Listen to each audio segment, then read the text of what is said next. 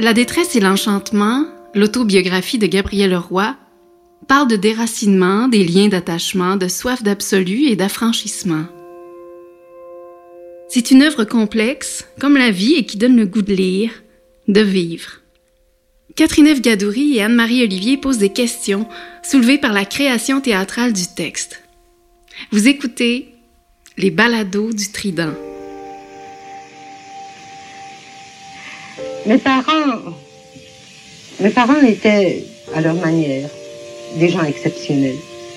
Pas, pas exceptionnels par leur réussite matérielle. Ils échouèrent dans beaucoup de choses. Non plus par leur culture. Ils n'avaient pas ce bonheur. Mais ils étaient exceptionnels par la qualité de leur esprit, par une qualité de rêve. Si on revient au début, à la base, euh, ton désir, tu sais, le moment où tu t'es dit, je veux absolument faire ça sur mm. scène. Il me mm. semble qu'il faut faire ça. Veux-tu me décrire ce moment-là, cette espèce de déclencheur? Parce que le désir, c'est aussi le feu qui alimente tout le processus. Puis il a été long, ce processus-là. Combien de temps? Ben, 30 ans. Wow! Marie-Thérèse Fortin. Veux-tu me parler de, de ce, ce, premier euh, ah, désir-là? Ben, tu sais, j'avais acheté La détresse et l'enchantement parce que j'avais lu des très bons papiers là-dessus. Puis moi, j'avais lu du Gabriel Leroy à l'école, mais bon, il n'y a rien comme les lectures obligées pour que tu aies un certain, une certaine attitude à l'école, surtout. Fait que j'avais aimé ça, mais pas. Mais là, euh, j'ai été comme les critiques étaient vraiment tellement bonnes, euh, donc j'avais, je m'étais procuré euh, le livre, puis j'avais commencé à lire ça. Et je me rappelle, j'étais couchée dans mon lit parce que je lis au lit beaucoup. Puis j'ai commencé à lire ça et ça a été littéralement un choc. C'est-à-dire qu'il y a quelque chose, ça m'a pris là, au, au, ventre. C'était comme chose que je soupçonnais pas d'elle et sa façon de raconter sa vie et de et je me reconnaissais. Il y a plein de choses dans ce qu'elle racontait que j'avais vécu sous un autre mode, mais que je savais de quoi elle parlait, que je savais précisément de quoi elle parlait. Et que ça m'a fait. Ça m'a fait. Il faut que je fasse quelque chose avec ça. Il y a une voix intérieure qui a fait comme. Euh, il y avait comme une espèce de. Une injonction de dire je, je peux pas être atteinte à ce point-là et rien faire avec ça.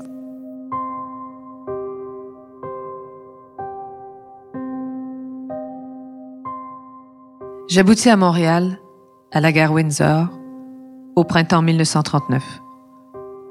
Il avait neigé la veille une neige molle qui fondait sous les pieds en une sorte de bouillie sale que j'appris vite à appeler comme tout le monde de la sloche. Ce pays que je n'allais pas être longue à aimer de toute mon âme, dans sa détresse, dans sa solitude, je m'y sentais ce premier jour étrangère comme si je n'y avais jamais mis les pieds. Je me cherchais une chambre au plus près, rue Stanley. Les gares, les chemins de fer, les rails, de longtemps encore, allaient mettre un port d'attache, une sorte de patrie, le seul réconfort si étrange que cela puisse paraître encore aujourd'hui, de ma vie alors si errante. Eh bien, le train n'est pas loin. Si la vie devient trop dure, je peux toujours y sauter et en moins de deux jours être de retour là-bas d'où je viens. J'oubliais seulement que je n'en avais pas pour le moment les moyens. Je partis errer dans la ville. J'allais me demandant à chaque pas que faire? Que faire? Rester? M'en retourner?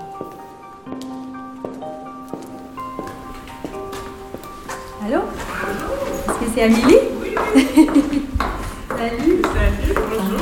J'entendais pas. Ça va bien?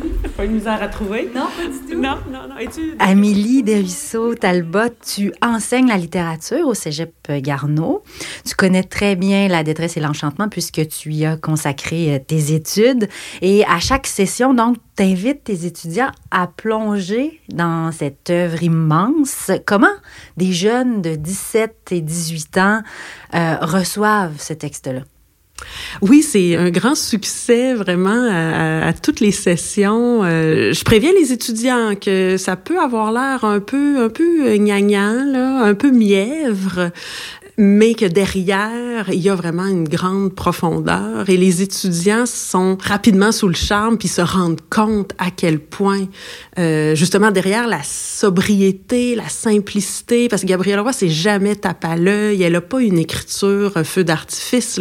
C'est une prose qui est très simple, toujours belle, juste, qui les rejoint de par la profondeur de ce qui est, de ce qui est dit. Elle parle très bien euh, de la jeunesse aussi, là, des préoccupations, euh, des, euh, de, de toutes les questions qu'on se pose à cet âge-là où on rêve de devenir quelqu'un, euh, mais on ne sait pas exactement qui, on ne sait pas exactement comment. Puis là, il faut aussi voir les sacrifices que ça va demander. Elle leur parle directement Bonjour, merci d'être ici pour euh, ce groupe de discussion sur euh, la détresse et l'enchantement euh, de Gabriel Roy. évidemment, on a bien hâte d'entendre vos, vos, impressions. on pourrait commencer par un, un tour de table. Gabriel Leroy, probablement. Et une des, auteurs, en fait, probablement l'auteur féminine à qui je m'identifie le plus, que ce soit en tant que femme, en tant que francophone, en tant que voyageuse, en tant que, que de, personnes qui apprécient les arts, la littérature. Je me, je me reconnais beaucoup dans cette femme-là. C'est, euh, je trouve, euh, un texte qui, euh, qui me rejoint quand même beaucoup, juste pour le nombre de questions qu'elle se pose tout au long, tout au long de, de sa vie. Elle a, elle a, une façon ben, elle le dit, elle a fait juste écrire le réel, puis c'est ça qui, c'est ça qui est touchant, qui vraiment vient nous chercher parce qu'on sait que c'est pas romancé, c'est des choses qui sont arrivées, c'est une vie qui a vraiment été vécue sur le papier, donc j'ai vraiment trouvé ça euh, extrêmement euh, touchant à lire. C'était, c'était beau. Non, non, mais je, je sais pas comment le dire. C'était des fois, tu as juste l'impression, tu lis quelque chose, c'était, simple, mais c'était beau. C'était, et ça, c'est là où tu t'en rends compte. Tu, prends un moment puis tu fais comme ce que je lis. J'ai du bonheur à lire ça. À chacune de ces expériences, tu, frémis un peu avec elle et tu chacune de ces expressions, c'est, je c'est, rare. Des fois, as des lectures qui, qui, euh, qui, te permettent de ressentir cette beauté-là de la vie. Euh, j'aimerais vous entendre sur euh, le rapport à la langue française chez, chez Gabriel Roy. Euh, l'autobiographie commence avec une, question, une phrase très célèbre. Quand donc ai-je pris conscience pour la première fois que j'étais dans mon pays d'une espèce destinée à être traitée en inférieur? Je me souviens, ma, langue mat, ma langue maternelle, c'est l'espagnol et on me chicanait quand je parlais espagnol à l'école.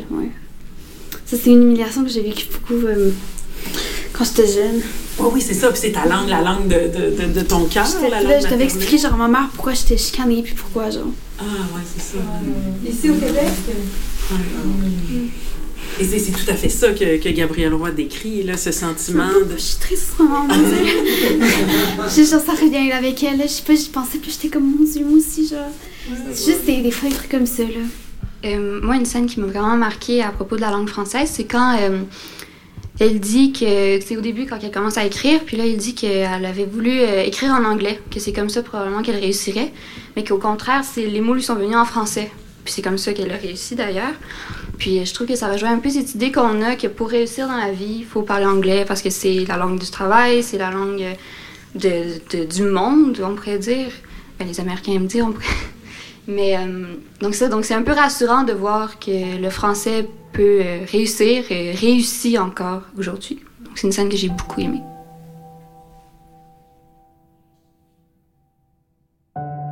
L'adolescence, 1920, chez Eaton.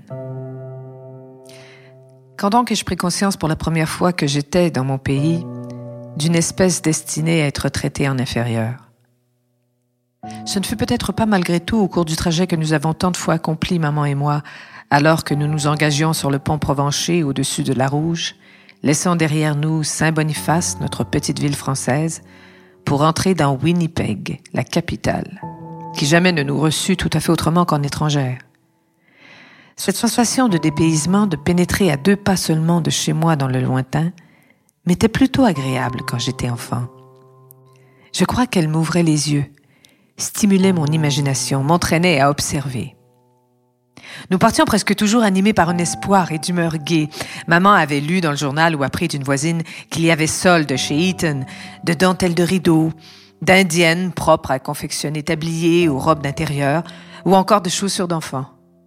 Toujours au devant de nous luisait au départ de ses courses dans les magasins l'espoir si doux au cœur des pauvres gens d'acquérir à bon marché quelque chose de tentant. Il me revient maintenant que nous ne nous sommes guère aventurés dans la riche ville voisine que pour acheter. C'était là qu'aboutissait une bonne part de notre argent si péniblement gagné, et c'était le chiche argent de gens comme nous qui faisait de la grande ville une arrogante nous intimidant. N'ayant pas encore entamé la petite somme dont maman disposait pour aujourd'hui, celle-ci paraissait devoir suffire à combler des désirs qui attendaient depuis longtemps, d'autres qui poussaient à l'instant même. Maman était de ces pauvres qui rêvent, en sorte qu'elle eut la possession du beau bien plus que des gens qui l'ont à demeure et ne le voient guère. C'était donc en riche, toutes les possibilités d'achat encore intactes dans nos têtes, que nous traversions le pont. Mais aussitôt après s'opérait en nous je ne sais quelle transformation qui nous faisait nous rapprocher l'une de l'autre, comme pour mieux affronter ensemble une sorte d'ombre jetée sur nous. Tout à coup, nous étions moins sûrs de nos moyens. Notre argent avait diminué. Nos désirs prenaient peur. Nous continuions à parler français, bien entendu, mais peut-être à voix moins haute déjà. Surtout après que deux ou trois passants se furent retournés sur nous avec une expression de curiosité. Cette humiliation de voir quelqu'un se retourner sur moi qui parlait français dans une rue de Winnipeg, je l'ai tant de fois éprouvée au cours de mon enfance que je ne savais plus que c'était de l'humiliation.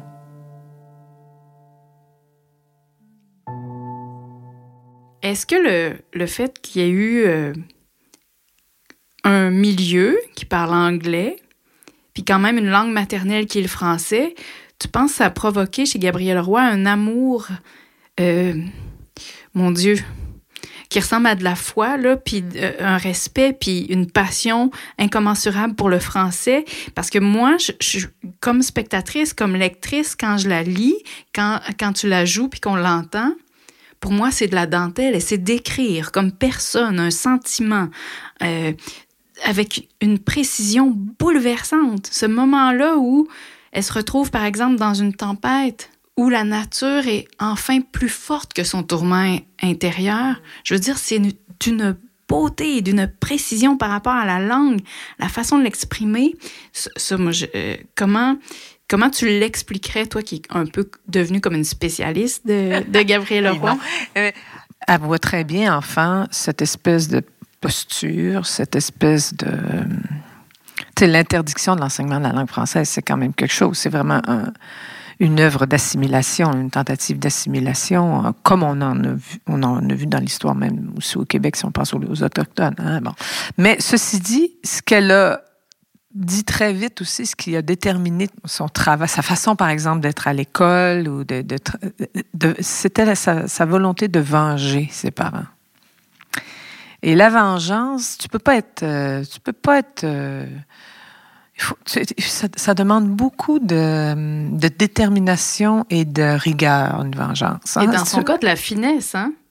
Tout à fait. Une grande célérité de l'esprit, une grande précision dans ses réponses, dans sa façon d'exister, dans sa façon de performer à l'école, de briller aussi, dire parce que sa vengeance, c'est pas n'importe quelle vengeance, c'est une, vengeance avec beaucoup de classe et de raffinement et d'intelligence. Oui, Et en fait, ce qui brille, c'est vraiment, euh, en tout cas, je veux dire, s'il doit y avoir une vengeance avec pas de sang qui coule.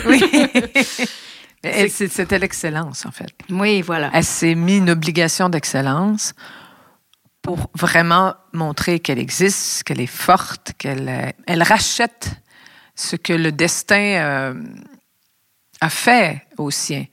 Euh, que ce soit la déportation en Acadie, que ce soit l'exil de, de, de, de, sa lignée, que ce soit la façon dont ils sont traités au Manitoba, elle, elle rachète ça cette excellence, ce désir de vengeance, ça va être même au prix de les quitter et de les abandonner un peu, ce qui va créer un grand déchirement. Oui, oui.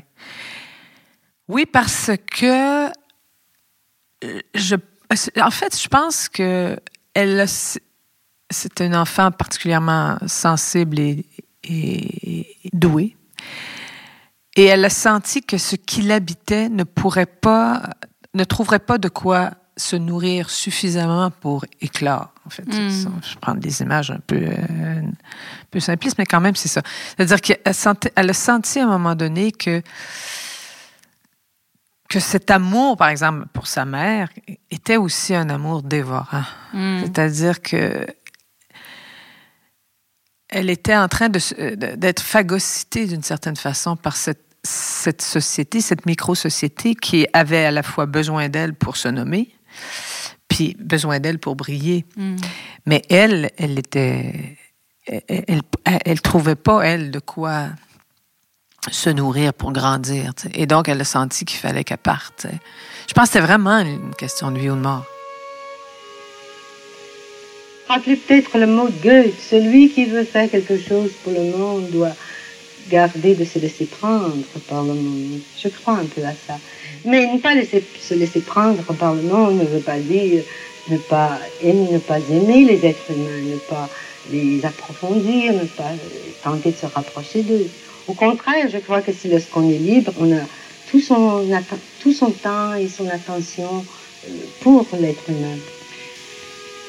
Je pense que c'est ça qui, qui est venu me, me vriller le cœur quand j'ai lu La détresse et l'enchantement, c'est qu'elle touche à quelque chose qui, peut, bien sûr, il y a des aspects plus personnels de ma propre histoire, mais c'est bien au-delà de ça, c'est notre histoire. C'est-à-dire que c'est nommer ce territoire particulier qu'est le fait français en Amérique du Nord. Je pense que c'est vraiment ça. C'est pas juste le Canada. Ce serait pas juste de dire c'est le Canada. C'est le fait français en Amérique du Nord. C'est cette exception, cet accident presque, ce combat perpétuel, cette chose qui ne veut pas mourir, qui est constamment menacée et qui ne veut toujours pas mourir.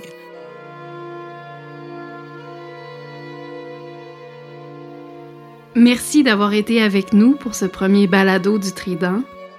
Merci à Marie-Thérèse Fortin, à Amélie Desruisseaux-Talbot et ses étudiants. Musique originale Stéphane Caron, mix sonore Régent Gagnon, réalisation, idéation et montage Catherine Eve Gadouri. Ici Anne-Marie Olivier. À bientôt.